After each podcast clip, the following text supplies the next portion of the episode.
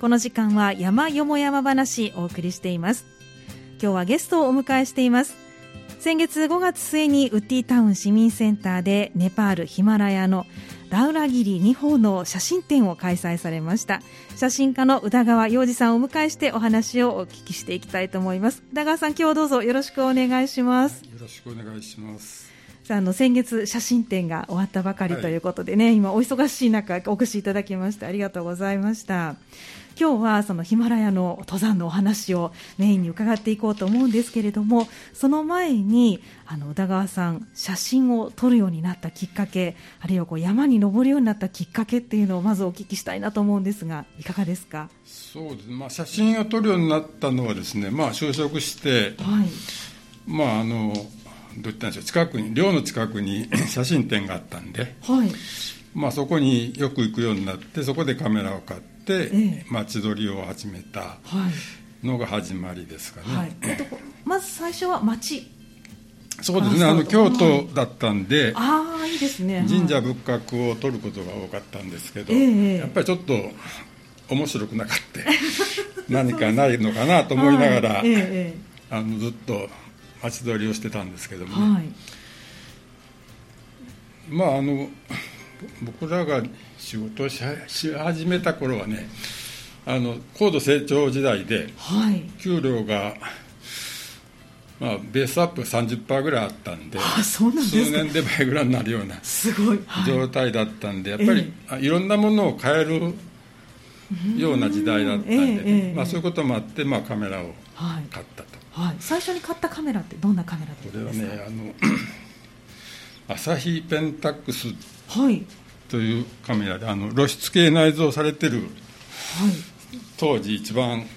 新しいというかね。最先端露出が内蔵されてるカメラそれしかなかったんで、えー、まあそれを買ったですね、はい、あの特にじゃあ写真をこうお勉強されたりとかいうことはなくもう個人でスタートそうだね。その頃は、どう言ったんでしょう。その写真展に行って、はい、撮った写真を現像してもらったり焼いてもらったりしてましたね、えーうんうん、ああそうなんですね、まあ、そこからあの神社仏閣から今度山に登られるようになったこと、はい、そうですけれどもこれは何かきっかけが写真展のおじさんっていうのはサラリーマンですね。僕、まあ、同じようにサラリーマンしながら写真が好きで、ええ、家であの DP っていうんですかね。DP あの昔よく町の写真屋さんが、フィルムを受け取って、メーカーに出して現像して返すというようなあのそういう小さい町の写真展がたくさんあったんですけど、まあ、そういう形で、そこもやっておられて、まあ、その人が写真当然好きで始めたんで、よく写真を撮って店先に飾ってあったんですよね、はい、その中に、まあ、槍ヶ岳の写真があって槍ヶ岳、ええ。まあ、それで、まあ、あ山の写真いいねと思って、うん、まあ、登山をするようになったと。はい、ということはあの写真がきっかけで、まあ、山に登るようになった。そうですね。写真山の写真が撮りたくて登山を始めた。でまああの会社に 山岳部があったんで、ええ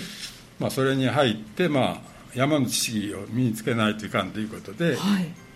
まあ、そういうクラブに入って活動をし始めたと。そうです。ところですね。会社に山岳部があったんですねそうですね。やっぱり当時はね、ええ、あの娯楽がなかったのか知らないんですけども、はい、会社の中に非常にいろんなやっぱりクラブが あってあそうなんですね。割と盛んに活動してましたね、はい、そうですか。で、まあ、山岳部に入られて。であのこの山に登られるようになってからの活動っていうのはどんな活動を山岳部の活動も含めてなんですがされてらしたんですそうですね、あの、まあ、当時の登山装備はね、やっぱり非常に重たかったり、かさばったりしてたんで、えー、なかなか一人でテントを持って山に行くのが難しかったんですよね。あやっぱグループで行くとそういう意味で、やっぱり会社のクラブで、やっぱり数人で、はい、まあ、多い時は10人ぐらい行ってたんですけども、うん。えー、そういうような形で、まあ、毎週のように。はいえー、近くの京都の北山だとか、えー、滋賀県の琵琶湖の西にあるんですけど、はい、平山ですね、えー、に行くことが多かったですね。これはあのテントをも背負って？いや大体、はい、あの週末に近場に行く時は大体 もう日帰り。日帰りで、はい、時々は泊まりはありますけど大体日帰りが多かったですね、はい、大体日帰りで何時間ぐらいの工程？ええー、何時間やろう朝7時ぐらいのバスに乗ってね、ええ、で8時過ぎに出て帰ってくるのは そうね湖西線っていうあの JR の新しい線路がでできたんで、ええ、で駅に降りてくるのは6時とかはい、7時ぐらいだったんで多分10時間ぐらい 結構な工程ですね。あのそれまで山登りはされていらっしゃらなかったですよね。そうですね、はい、最初お辛くなかったですか？いやまあ、はい、ねあの日帰りだと荷物がね、えー、そうないんで、はい、そんなに 苦労したことないんですけど。あそうなんですね、はい、まあ合宿という形であの、えー、お盆休みだとか5月の連休ですね、はい、正月なんかの場合は長期連休の時には合宿といってやっぱり北アルプスに出かけるんで、はい、その時はやっぱりそういう冬の装備も含めたりするとやっぱり30キロぐらい30キロですか。になるんですよね、はあ、でそれにカメラを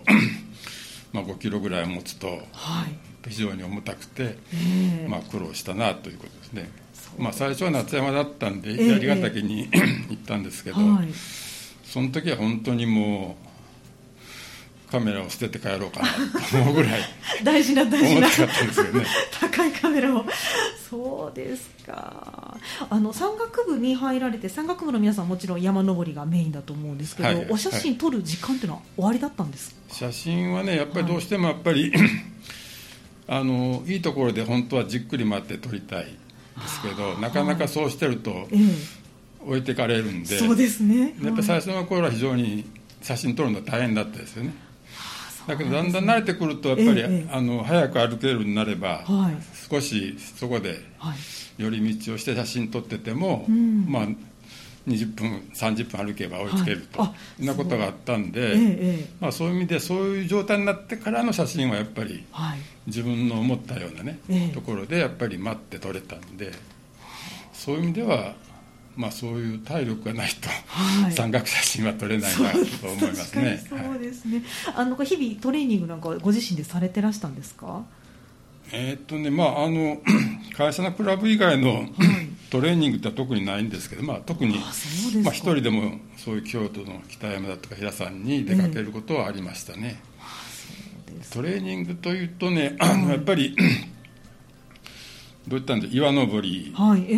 ですね、はい、とか、沢登りもやりますし、はい、あと、まあ、アイゼンワークということであの アイゼンあの滑り止めですね雪の上に、はい、そういうものを履いて六甲山をガチャガチャ言わせながら歩いたりとかね。というのはやっぱアイゼンの爪がやっぱり岩に引っかかったりしてやっぱり転んだりするんで、はい。まあ、そういうことがあると滑落事故になるんで、ぱりあの息のないところでそういう アイゼンを履いた歩き方の練習をしたりとかしましたね。そうですか。あとは重たい荷物を歩く耐火訓練ですかね、えー、あの登山の登り口で えー、あの石を新聞紙でくるんで、はい、ザックの中にこう詰め込んでわざと重くするんですだから20キロとか25キロとかね。ある程度重さになるまで石を詰めて山の上まで担いで上がるまあそれはもうトレーニングという形で、え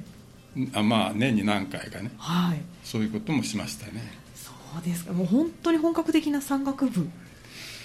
まあ、ね、その頃は大体どこの山岳部でもそうだと思います、ね、はあ、そうなんですね。まあどういったんやろ割と職域では頑張ってやっていた、はいクラブだと思いますね。あそう。何人ぐらいいらっしゃったんですか？当時三角部って。は10人ぐらいだと思いますけどね。いらっしゃって。それはあの全国ではなくてあの宇田川さんがお勤めの、まあ、そうですね。あの京都の工場だけです、ね、工場だけで。まあ三菱電機だったんですけども、えー、今でもあの全国の工場にそういうクラブがあるんで、あそうなんですね、全場所大会ということで年に1回、え ー、どっかで集まって、はいそういう懇親を深めたりはしてたんですけど、はい、この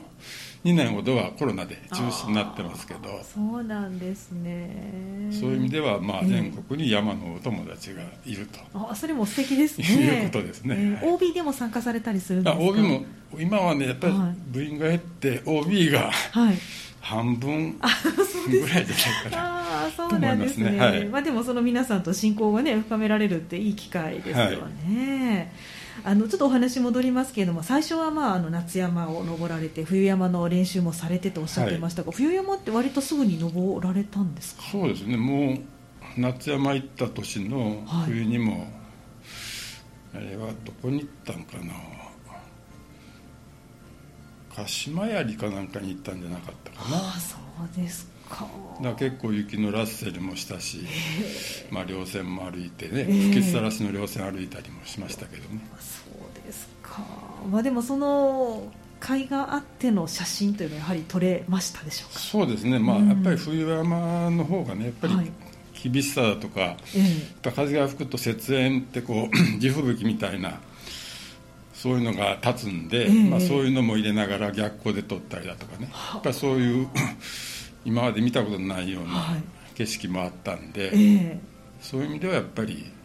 いろいろな季節に山に行けてよかったなと思いますけどね、うん、そうですか。特にあのその頃始めた頃に思い出に残っている山ってありますか？もうたくさん行かれてるのでなかなか、ね、あの選ぶの難しいかもしれませんけれども。そうやろね。やっぱあの、はい、5月に北あの北釜尾根っていうかね槍ヶ岳のね、はい、これはあの加藤文太郎さんっていう、ええ、あの昔の登山家がね、はい、亡くなったところなんですけど、え、まあ、そこをまあ重走して、はい、小高を重走して上高地に降りたっていうのはありますけど、うん、やっぱりそういうところはなかなか行けないんでね、まあ、今から思えばまあ、無事によく帰ってきたなと。まだまだ雪が残ってますよね、真冬の状態ですね。そうですよね、まあ、そんな危険も隣り合わせではありますけどだからこその写真がもちろん撮れるということだと思うんですが、ね、もうその最高峰だと思うんですがヒマラヤのダウラギリに行かれたということですけど、これはなぜここに行くことになったんですか？えー、っとねあの、はい京都府の山岳連盟ってあるんですよね、はい、それはあの 全国でいうと山岳協会っていうのが、まあ、ええ、あのあってその下に各府県だとか、うん、あの地域によってその山岳連盟っていうのがあってその下にい。ろんなクラブがこうぶら下がって、まあ、ピラミッド型の そういう組織があるんですけども、え、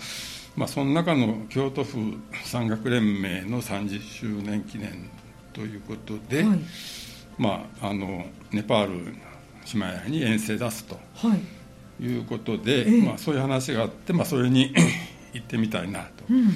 ということで、うん、まあ、参加を希望したということですね。はい。そうなんですね。あのでも こう行きたいなと思って手を挙げてすぐに行けるようなものなんですか？あの、はい、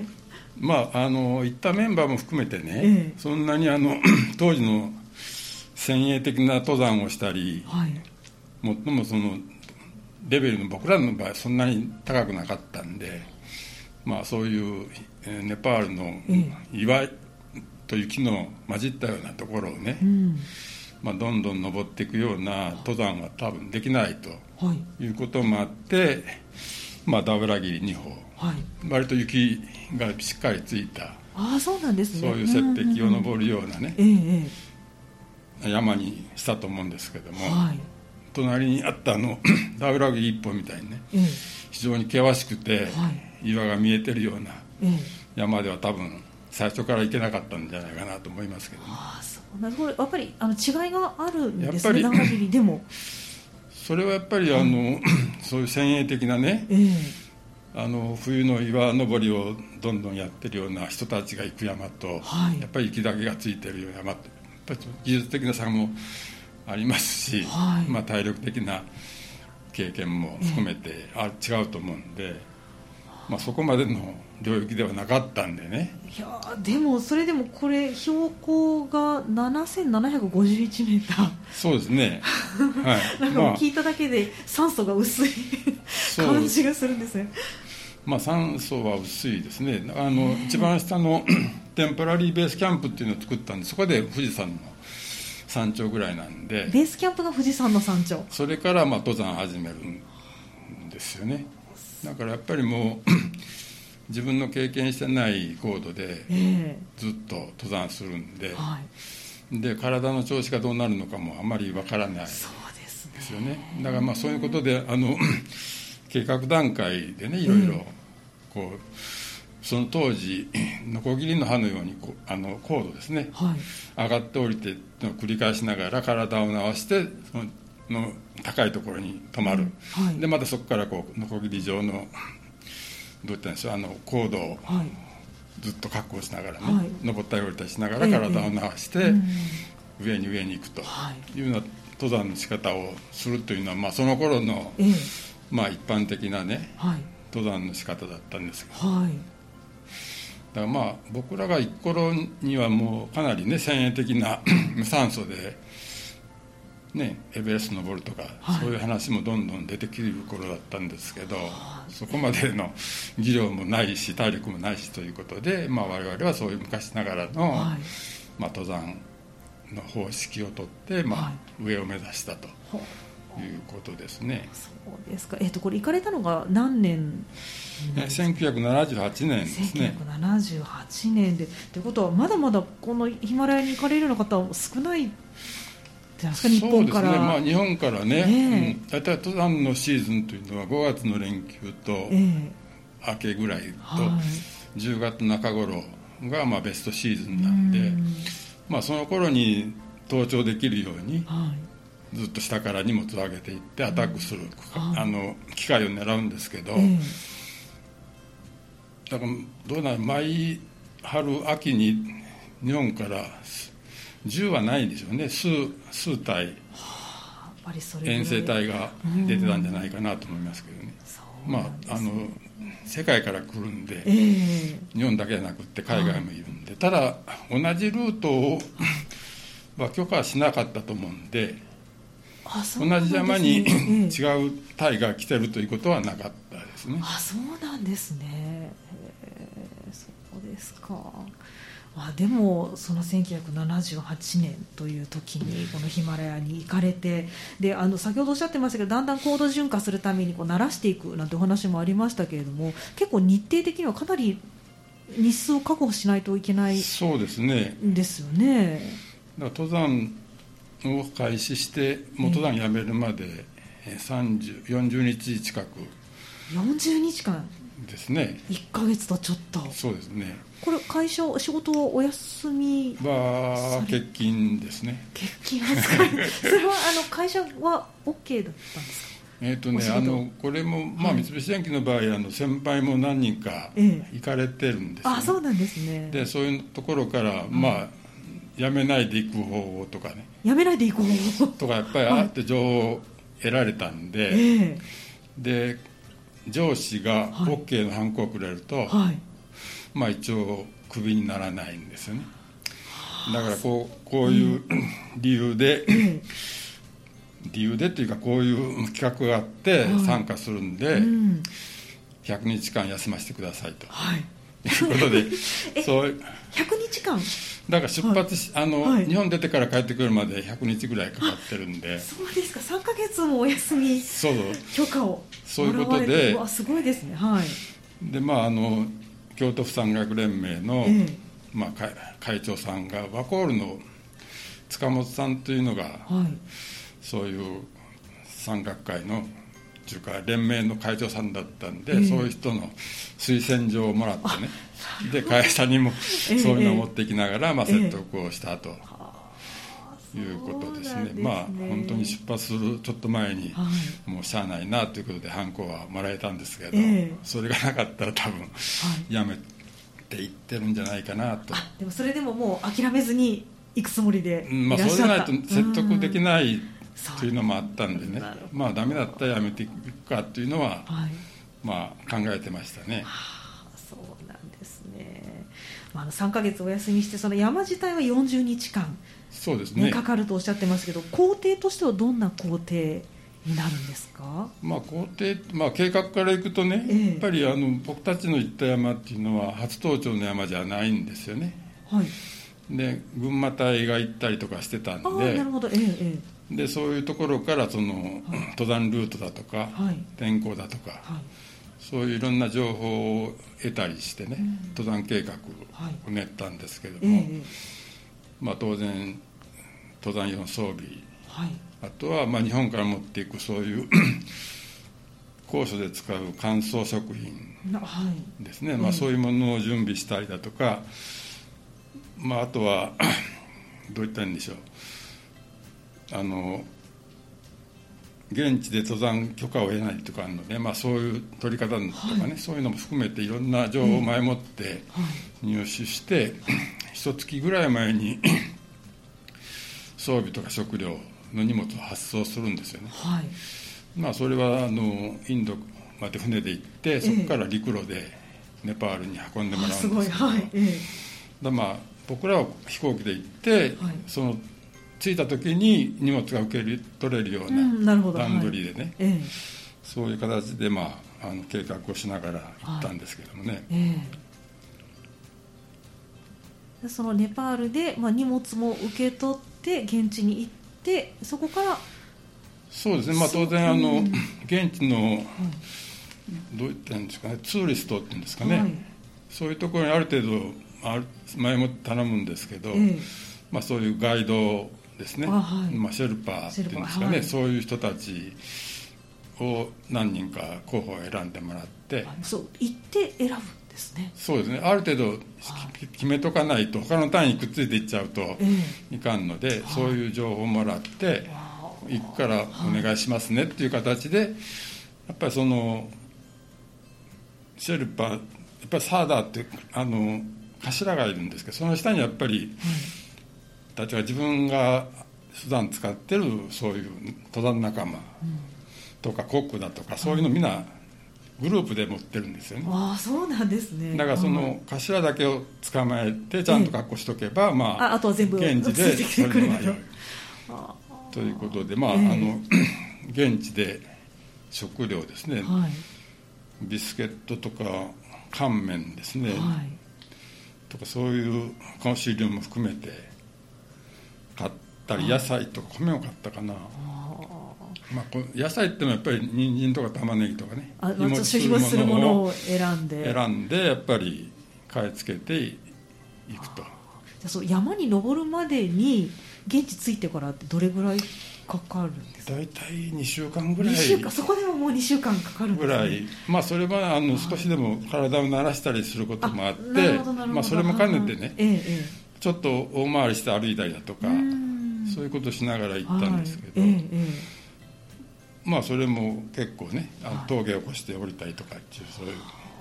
まあそれでも 3000m までは登ってないと思うんですけどもね。まあ2000メーターか2500メーターぐらいのところをずっと登ったり降りたりしながら体を流し持っていったという形ですね。そうですか。出発からそのダウラギリ2方までっていうのはどれぐらいの期間かかるんですか、出発はねお盆明けて日本出たんですけど、はい。え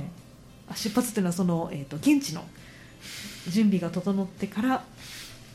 あ登山まで？登山登山してから登山開始からダウラギリ日本に行くまでっていうのはどれぐらい日数は？そうですね。あのアタックまでは多分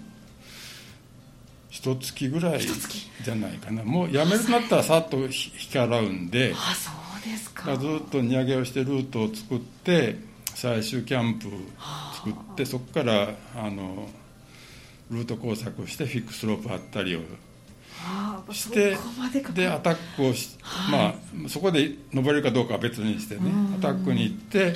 ダメだったらそのまま撤収してこう荷物を下まで下ろすと。それにはもう2日か3日ぐらい、ね、あそそれはそれ食料とかはもうほとんどの残ってないので、まあ、テントとかそういうものだけ持って降りてくると。多分フィックスロープとかその辺は多分回収せんとそのまま残したままだと思うんですけどね。あそうですか、まあ、それをまた次の人が使っていやそれはそれも多分ないと思うんだけど多分そこまで回収する余裕もなかったと思うんでね。今ではそう多分そういうのも回収して帰らんといかんのかなとは思うんですけど、その当時はそこまでする余裕はなかったんですね。なんか今聞いてると本当にあの普段私が登っている山とはもう雲泥の差の すごい世界のお話なんですけれどもちょっとここで1曲入れましてあの後半には、はい、その現地でねいろんなご苦労もされたと思いますのでその体験をもう少し詳しく伺っていきたいと思います。後半もよろしくお願いします、はい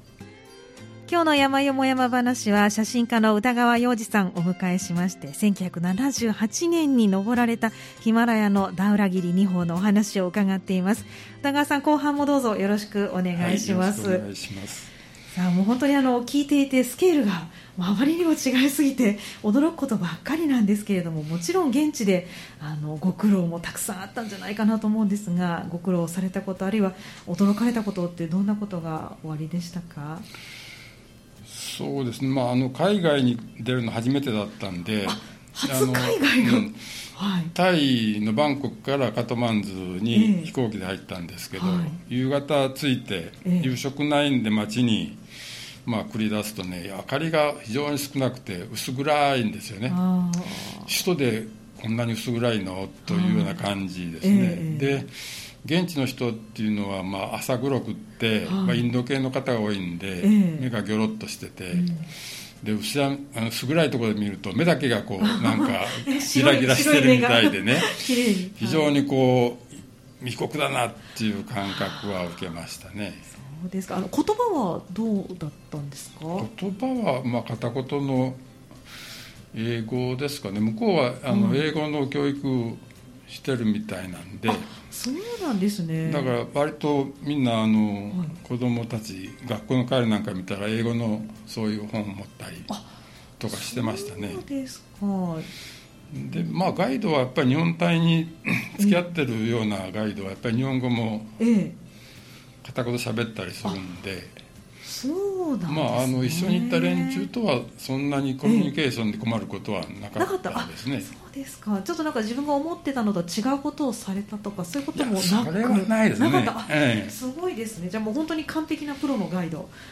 そうですね。ねということなんですね。とねあの、はい、街を歩いてるとね、ええ、こ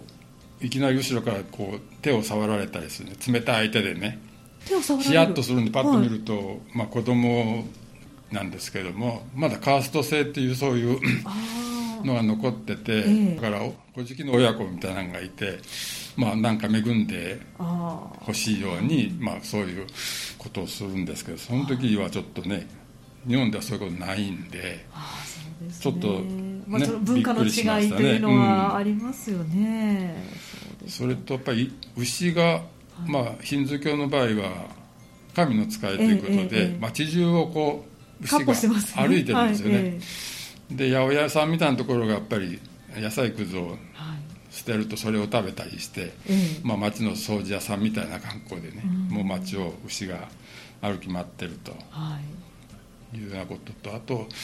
車も今もそうですけどあんまり新車がないんですよね。ね、中古の、本当もう10年過ぎたような車。でまあ、懐かしかったです。あのカローラとかサニーとかね。もう本当に古い、えー、僕らがまだね高校生とかもっとその前ぐらいに走ってた車がもうたくさん走ってるんで。まあちょっとまあびっくりというかまあ、やっぱりそういう新車が買えないようなお国事情だと思うんですけどね。そうなんですね。それとあと、え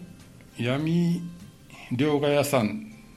というのは、まあ、外貨が自由でなかったんであそうだったんですね。闇でそういう外貨とね、現地のネパールルピーと交換するような闇市がたくさんあって、そうでそういうところに行くと、えー、あの薄暗い商店の2階がそういう事務所になっててね。で、まあ、ドルだとか円だとかっていうのを換金してくれるんですけど、えー、10%ぐらい公式レートよりもよく交換してくれるんで。そうなんですね。だから本当にね、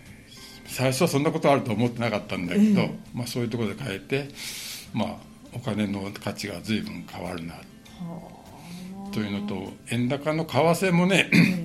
240円ぐらいで計画した時170円ぐらいに上がってるんですよね、はい、でそれもすごく有利になったんで多分本当にねもう50%ぐらいお金の価値が上がったかな、円のね。ですか。じゃあちょっとそこはラッキーな。そうそうそう本当にね 行くことができた為替のね、影響もろにその時に感じましたね、ですか？これ本当にあのこの山だけじゃなくてその現地のもう着いたところからもう何もかもが新鮮でそうですね。ねまあカルチャーショックは受けましたよね。でそれも全部写真に収められてたんですよね。そうですね。あそうですか。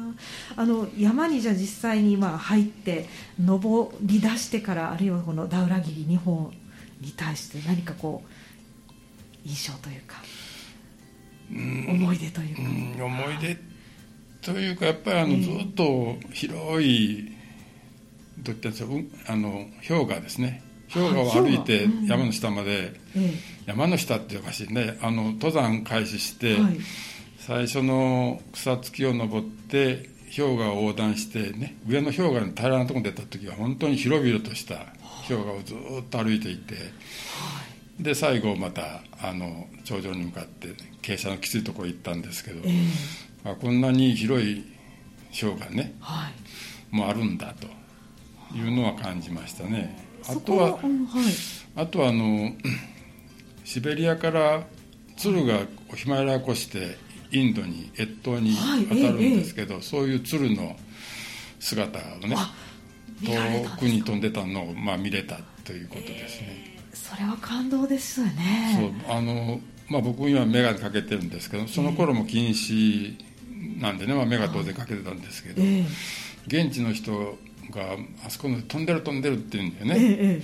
だけどじーっと見てたらやっとその濃い青空の中に白い鶴がこう飛んでいってるのが見えてあすごいなと。もう本当に 9000m ぐらいのところ飛んだりしてるんですよね。だからようあんな酸欠にならなくて飛べるんかなと思うぐらい そうですよね、うん、綺麗にこう鍵型の変態君でね飛んでたんで。あそそれをじゃああのな何羽か連なってる？うんそうあの本当にこういう嗅ぎ方っていうかねあの、はい、狩り狩りというかね、えが飛んでるような格好で変態飛行で飛んでいってたんで、そうですか。まあそれもねその当時はそんなことを全然知らなかったんだけどその後はやっぱり、はい、その鍋鶴がねそういう形で越冬してるっていうのもテレビで取材したりとかね、えー、途中で休憩に河原に降りてるのを撮ったり写真見たことあるんだけど、えー、その当時知らなかったんで本当にびっくりしましたね。偶然の出会いそうですね。だったんですね。でも何もかもがやっぱり日本の景色と全然違いますよね。そうですねですか？あのその中でお写真もたくさん収められてあの写真展でもたくさん写真を展示されてましたけれども、はい、一番のお気に入りの写真ってどんな場面ですか？そうですね。あのどう言ったらいいんでしょう。やっぱり高い山なんで雲海の上に山がポコポコと出てるんですよね、はいえー、それが夕方になるとあの鶴瓶式っていうのが太陽が沈むと、はい、当然あの山の上にだんだんこう夕日が上がっていって、最後はろうそくの火を消すようにポッとこう光がなくなるんですね。やっぱそういうのを見てると本当に神様がいるんじゃないかなと。いうようなね本当に草原な景色を目の当たりにすることができたんで、やっぱその景色っていうのは本当にあのあそこにも1枚大きなパネルがあったんですけど、えーああいう写真本当にね行った人しか見れないようなやっぱり景色だったんであれは本当に印象に残ってますよね。今でもやっぱ目に焼き付いてるそうですね。ですよね。そうですか。あのまた行きたいなっていう思いは？まあ行きたくても体力的にも無理だと思うね、うん、あのトレッキングにはね行ってみたいなっていう思いはあるんですけど、えー、それでもやっぱりなかなかね、はい、あのまあ若さもないし体調もね本当に2週間も持つかどうか分からないんでまあ機会があったらと思う。今ネパールがコロナでねかなりひどい状態なんで、ね、まあもう23年ぐらいは行こうにも行けないんじゃないかなとは思いますけどね。あのまだまだたくさんお話を伺っていきたいところなんですがもうちょっとお時間になってしまいましたので、はい、最後にあの宇田川さんたくさんの山の写真を収めてこられてますけれども山岳写真の魅力を教えてください。そうですね、はい、山岳写真という、まあ、山の魅力ですよね、えーはい、まあ、やっぱり登らないと見れない景色が当然あるっていうのと、えー、当然山々によって山陽が違うし、はい、当然岸壁があったり渓谷があったり滝があったり雪景があったり、うん、まあ、そういうものをやっぱり行かないと見れないということと、あとやっぱり先ほど言いましたが夕焼けとか、えー、ね、朝焼けだとか。そういう気象条件ですね、で当然霧が出て、ね、日が出てくるとブロッケンっていうあの、はい、自分の影の周りにこう、ええ、爆破ができるようなね、はい、そういう現象にも出会うし、はい、そういう普段見れないような景色を、まあ、出会ってそれをカメラに収める、というのが、まあ、写真山岳写真の魅力かなと思うんですけどね。でもこれはやはりじゃあその写真を撮るためにその時間場所。そうそうそれ何度も行かないとね。やっぱりなかなかそういうのに合わないし、はい、やっぱりあの ブロッケンなんかはやっぱり出る時間と見れる場所って限られてくるんですよね。だからそういうところでやっぱりそういう条件の時は待つということも必要なんで、まあ、タイミングだけじゃなくてある程度やっぱり自分で何度も行けばここにこの時間帯には出る可能性があるというのが分かるんで、はい、まあ、そういうところでしっかり待っていいタイミングを待つということがやっぱりいい写真撮る秘訣じゃないかなと思いますね。忍耐の上にいい写真がそうですね。待っているという、はい、それがなかった多分ありふれたみんなが見てる写真しか撮れないんじゃないかなと思いますけどね。そうですか。分かりました。またあの小田川さん写真展サンダで開催は。あまあまたね、あの 写真グループ入ってるんで、ええ、グループの写真展はまあ、はい、年に何回かしてるんですけど、はい、フォトコン塾。そうですね、あのまあ、古典となるとなかなか大変なんでね、まあ、まだ先々ね山だけの、日本の山の写真だとかね、まあ、三田の風景だとか、はい、いつも行ってる大山の風景だとか、はい、まあ、そういう形でねある程度テーマに沿ったような写真展ができればなとは思ってますけどまあなかなかそれまでには準備もいる そうです取らないといけませんので。まあ何年に1回ぐらいはね、はい、そういう個展もしたいなとは思ってますけど